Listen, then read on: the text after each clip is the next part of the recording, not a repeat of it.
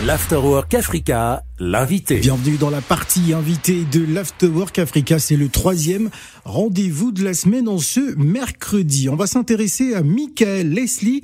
Michael Leslie est une autrice, compositrice et interprète hein, qui commence en tant que choriste, accompagnant Mika, le groupe IAM, Daju et bien d'autres. Euh, performeuse dans l'âme, elle devient chanteuse soliste pour les groupes Bon Voyage, Organisation, Electrophase et Yusan, en même temps hein, que des en tête d'affiche au Bizarre avec ses musiciens. En dix ans de scène, il n'est pas compliqué pour elle hein, de lever les foules à travers le monde via plusieurs tournées en France, en Europe et en Inde. Elle est notre invitée. Bienvenue dans l'Afterwork Africa.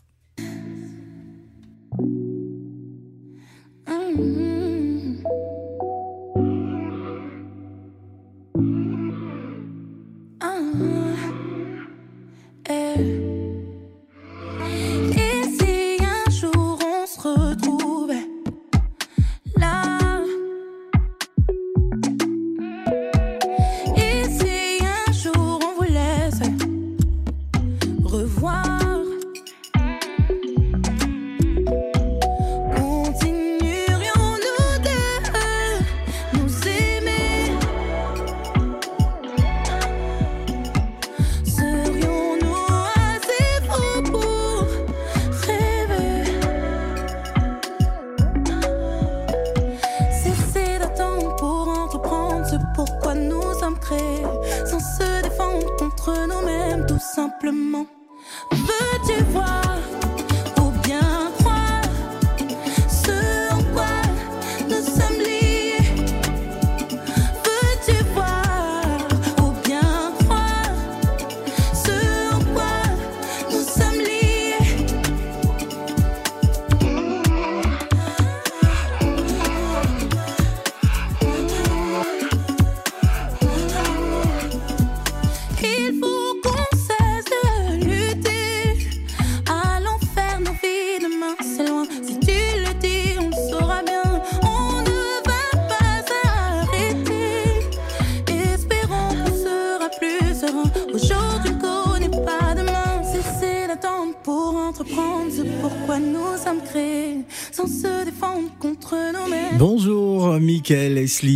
Bonjour Phil. Bienvenue sur Africa Radio.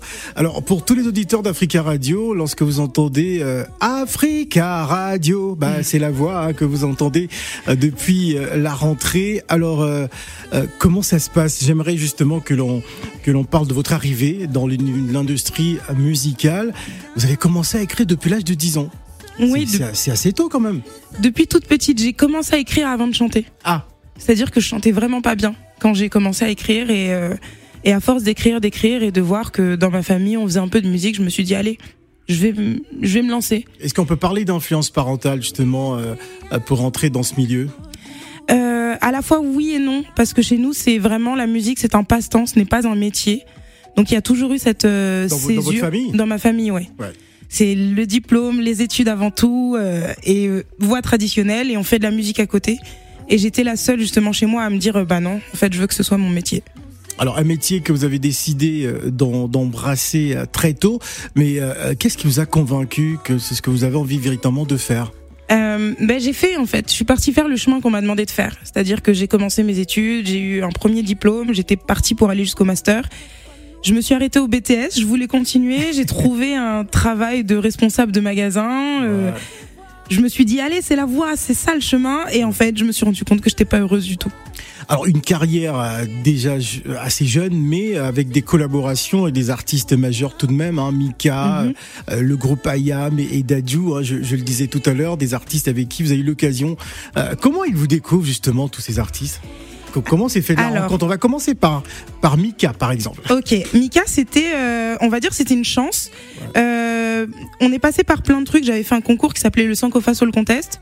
Et j'étais rentrée dans la chorale du voilà du Sankofa Unit et euh, du coup euh, on était on amené à accompagner plusieurs artistes et on a été choisi parmi la chorale à être quatre à accompagner Mika sur quelques dates que ce soit sur The Voice ou même en Europe quoi. Et ensuite Et ensuite, le chemin a continué comme ça. Dadju, c'était une audition. Ouais. C'est-à-dire qu'à force, on finit par rencontrer les musiciens. Moi, je faisais des jams tous les mardis. C'est comme ça que j'allais choper mon travail, en fait. Je pu faire les chœurs d'Amadou et Mariam en, allait- en allant faire des jams, en fait. Et pour Dadju, c'était pareil. J'ai fait des jams. Et euh, deux jours après la jam, on me contacte en mode bon, bah là, on cherche une choriste. Est-ce que tu veux venir faire l'audition? J'ai dit bah pourquoi pas? Et j'ai eu l'audition et on est parti sur deux tournées. Et ensuite Ayam, deux tournées avec Dadju. Deux tournées avec Dadju. Ayam, c'était euh, comment ça s'est fait? Bah c'est pareil. En fait, je tiens pas mal mes réseaux, donc il y a des gens qui me découvrent via les réseaux. C'est comme ça que j'en suis arrivée à faire euh, à faire les jingles, par exemple.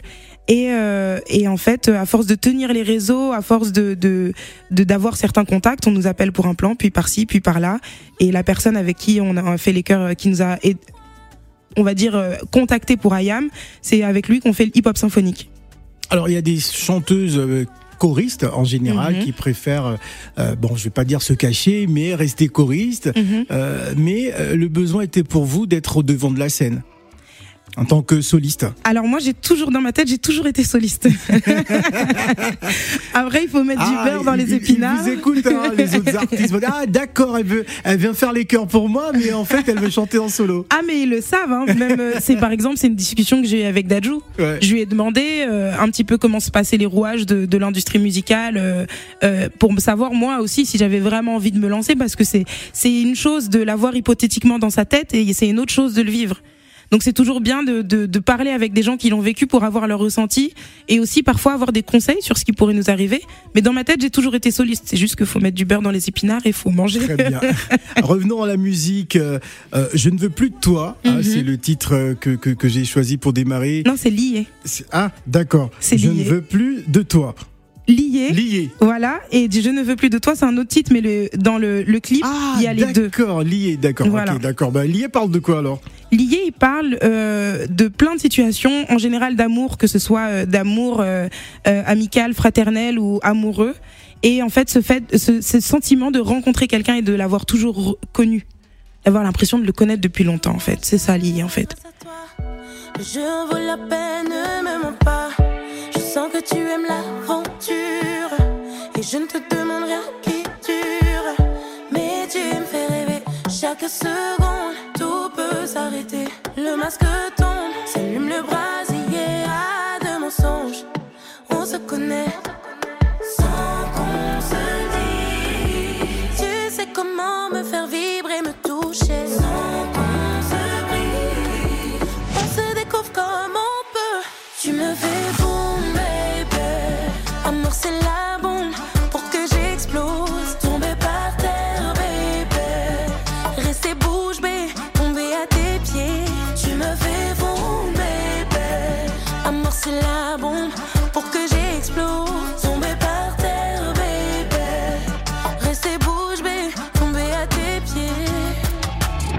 Alors moi, ça me rappelle un peu euh, les, les pionniers du, du R&B en France, hein, Ouais. comme Mel Grove, euh, Karine et, et- tout ça. Oui. Euh, J'ai presque envie de te demander tes, tes influences. Je vais te tutoyer, c'est beaucoup plus simple.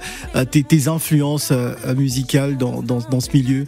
Bah, T'en as déjà cité une. C'est Ouais. vrai Karine, euh, vraiment, je pense que dans mon enfance, c'était quelque chose d'important. J'ai eu Wallen aussi beaucoup. Ouais. Euh, Corneille. Une très belle plume. Ouais, qui est une de mes, mes plus grosses influences, je pense, euh, Wallen et Corneille, je pense.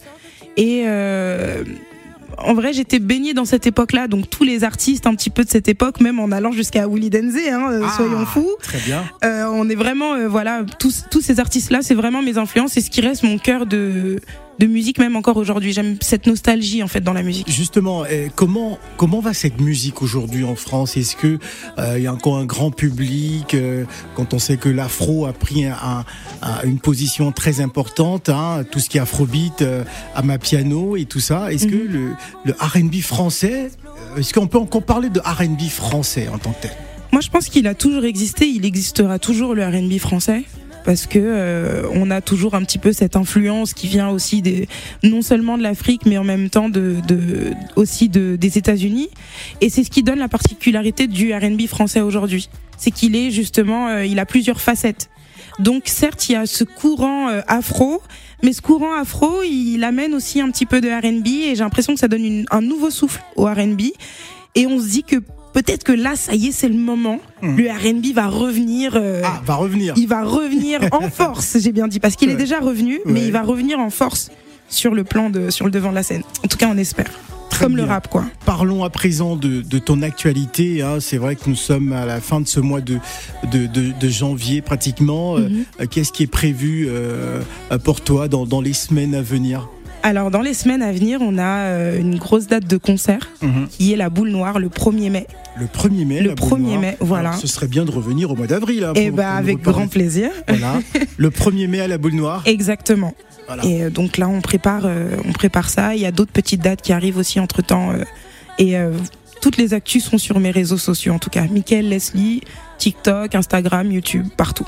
Beaucoup d'amour dans ton écriture. Mhm. Beaucoup d'histoires euh, qui sont peut-être personnelles ou pas J'écris surtout sur des histoires personnelles, mais qui peuvent nous toucher tous Ouais. un petit peu. On vit tous un peu la même chose, même si c'est différent.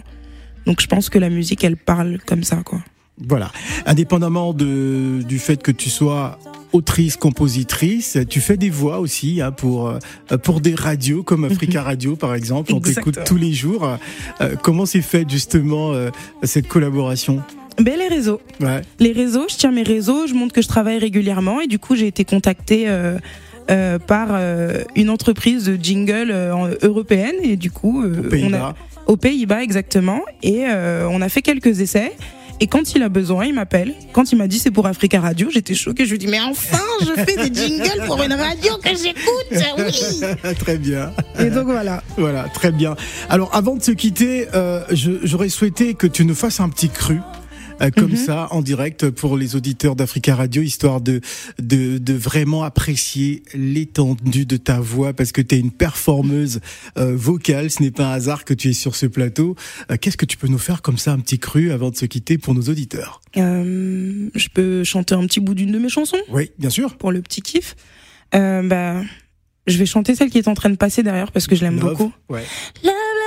J'ai du love. Bébé, je veux ton love. Donne-moi un peu plus de ton love, bébé. Je ne demande que du love, bébé.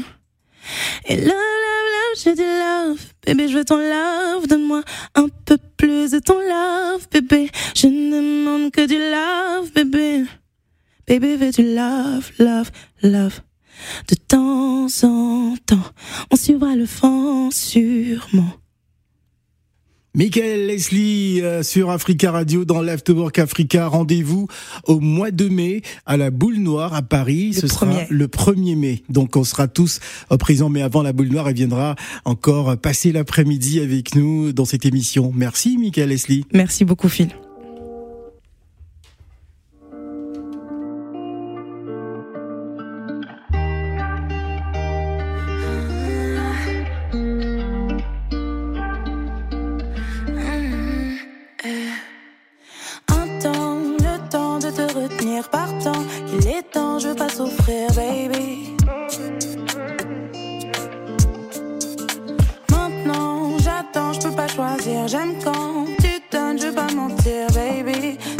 je vais pas revenir.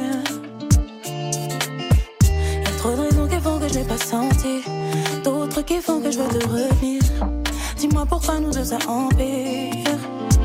Oh, je sens souvent qu'il y a